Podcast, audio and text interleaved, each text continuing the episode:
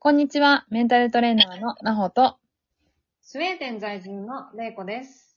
こちらでは私たちブレイクタイムシスターズが日々のモヤモヤがふわっと軽くなる tips を楽しくお届けしています。それでは今日もよろしくお願いします。お願いします。さあ、今日も始まりました。れいこさんよろしくお願いします。お願いします。スウェーデンはどうですか？天気は。なんかね、ここ、えー、2週間ぐらいは、お天気がいい日が続いたりとかして、うーん。っていうか、あのーここ2、3日で突然、うんうん。木々の緑が芽吹いた。それで、本当に2日ぐらいの間に、えなんか、景色が別世界に来たんじゃないかっていうぐらいか思って、ー、えあの、ひどいんですよ。冬が。色がなさすぎて、ー、うん。半年ぐらい。で、それが突然芽吹いて緑色になって青空とかにななるもんだから、うんうん。なんか、あれ？ここは違う国なんじゃないかと思うぐらいうん。変わった感覚に襲われております。でも、そんまあなにガラって変わるってすごいですよね。珍しいというか。まあ、突然なんだよね。そその、日本みたいにこう、じゅんぐりじゅんぐり少しずつっていうのがうん。あんまりないっていうか、急激にガラって変わったっていうのがなんかうんうん。感じな。で、あの、まあ、気温的にはやっぱり全然、あの、東京に比べたら全然さ寒いよ。まだ、うんあの、15度がマックスみたいうんな。朝晩10ないしね。うん。なんだけど、うん。光自体はもう明るくて、うん。夜の10時にならないと夜を感じないみたいうーん。な。なんか最近は夜ご飯がランチかなみたいな。夜ご飯みたいな夜ご飯を食べてるみたいな。へそういう感じなので、ーうん。日照時間も長いから、うん。気温がちょっとずつ上がって日照時間が長くなってくるから、成長がすごいんだと思うんだよ。うーん。生地の。なるほど。うん。逆にでも、あれなんですかね、に人間の成長とかもまた違うんですかね、その、メラニンをやっぱ普段あんまり浴びないじゃないですか。まあ、冬はね。ねなのでえ。、うん。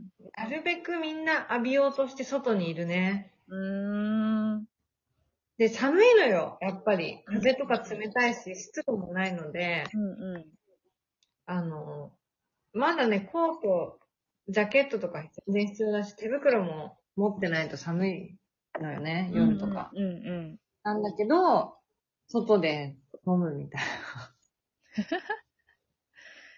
面白いですね、スウェーデな。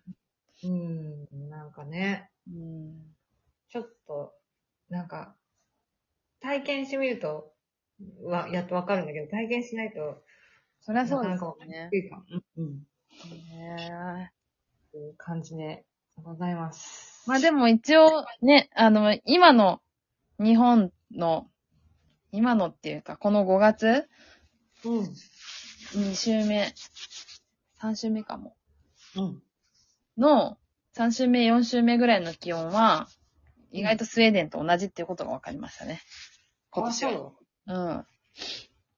今、10、20度ないぐらいなんで、うああ、でも夜でしょ？夜夜、15度、15度、4度ぐらいだと思いますね、今。でもまあ、こちら最高気温がだからね。そうですよね。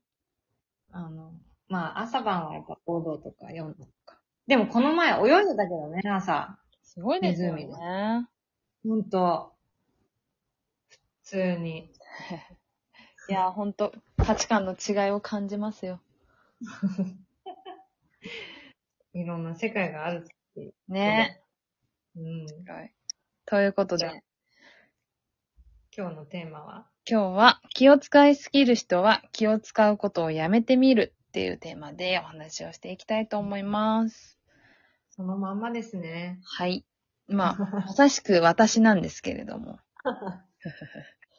あのー、何なんですかね、これはもう本当に性格とか、そう、癖なんでしょうね。うん気にしすぎるっていうのとまたちょっと違うんですけど、うん。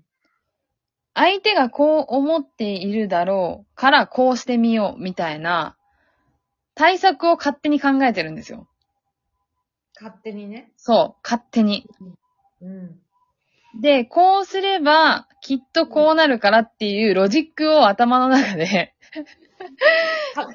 そう、勝手に描いていることが意外と失敗につながるケースが多いっていうことを私もやっぱり大人になってようやく気づいているという。い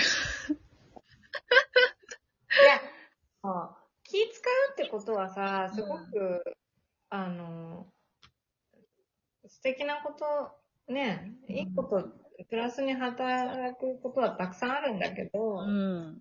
あの、それで、なんかちょっとこう、疲れちゃったり、うん。で、当然だけど人って、うん。人の、相手の心の中とか他人の心の中っていう、エスパーじゃないから読めないじゃん。うん。だから、わからないんだよね、本当のところどう思ってるかは。で、まあ、なほちゃんの場合、うんその、気を使って良かれと思って察したことが、うん。まあ、あの、その、希望にそそぐわず、うん。むしろ逆効果、みたいなうん。話があったから、うん。一回その、そそこの、相手のがこう思ってる、こう考えるだろうっていうことをやめてみるっていうのはどうだろうっていう提案したんだよね。そうそうそうそうそう。なんかね、意外とこう、これって、すぐにできることじゃなくて、練習が必要っていうことも、やっぱり、うん、分かって。なんかこういう性格の人、性質の人って、多分毎回毎回そういう風に考えてるから、ほんとさっき言った、一番最初に言ったように癖になっちゃってるんですよ。だから、あ、これだって思った時には意外と一歩遅かったりするんです。で、失敗をして、ああ、やってしまった。また同じことやってしまったって思うんだけど、でもなんかそれで気づけるようになったら、こっちのもんかなと思ってて、勝ちかなと思ってて。そう。だから気づけるようになったら、その気を使っているっていうことを、に、ちゃんとそのフォーカス、自分が気を使いすぎてるなっていうところにちゃんと気づいてあげて、そこをやめてみるっていうことを次すればいいだけだから。それだけでもすごいと思う。やっぱさ、無知の知って言葉があるけど、うん。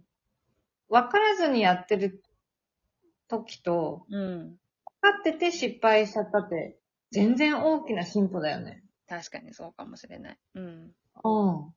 すごく大きな違いだで、お大きな進歩だと思うしう、んうんうん。なほが結局その気づいて、でもやったことはどんなことだっけ？え？あの、あ、そうか、学べばいいって言って、うん。で、学んで、うん。あの、実践したことは、まあ、そう、一回失敗をしたことに気づいて、あ、次は、こうしなければいいんだっていうのに気がついて、同じことを繰りさ繰り返さなかったっていうことなんですけど、まあ、ちゃんと伝えたってこと、それを。うん。察しないで、うん。あえて、どうかって、尋ねたって。はい。それでいい。それがパ、それでいい。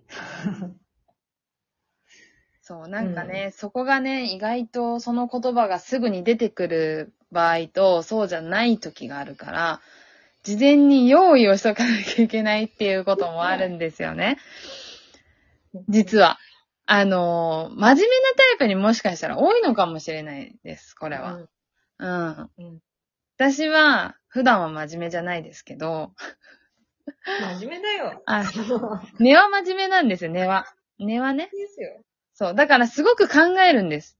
どういったパターンだと、こうなるな、みたいな、なんかそういうのを考える癖がやっぱりついちゃってるから、なんか、あ、こういう時はこうすればいい。あ、でもこうしたら失敗した。あ、だからこうしよう。みたいな、こう解決策を次見つけることがもう趣味みたいになってるんですよ、頭の中の。もう。そう、だから失敗したら学ぶ癖はついてるんです、だから。私の場合は。うん。そう。だから、次同じ失敗を繰り返さないように、さっきやった失敗の逆をやってみるっていうこと。をよくやるんですよね。で、それで成功すれば、あ、こうすればいいんだっていう、こう、成功体験になるじゃないですか。そうそうそう。なんかそこの繰り返しなのかなって。なもっと早くそれに気づいて、失敗しなくても上手にできる人もいると思うんですよね。うんうんうん。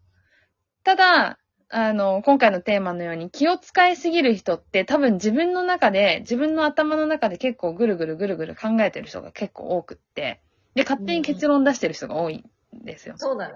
そう。ね。まあでも多分みんなちょこっとはあると思うんですよ、そういうことって。まあその時に、まあ失敗してもいいから、なんか、まあ考えてることだけじゃなくて違う逆の方向をやってみるとか、なんかそういうことも必要なんじゃないかなってうん思います。気使わないで、うん気使う前にどうって相手に聞いてみるね。うん。いいと思う。ぜひちょっとはい。練習、皆様してみてください。このトークを聞いていいなと思った方は、いいねのインスタントをしていただけると嬉しいです。今日も聞いてくださりありがとうございました。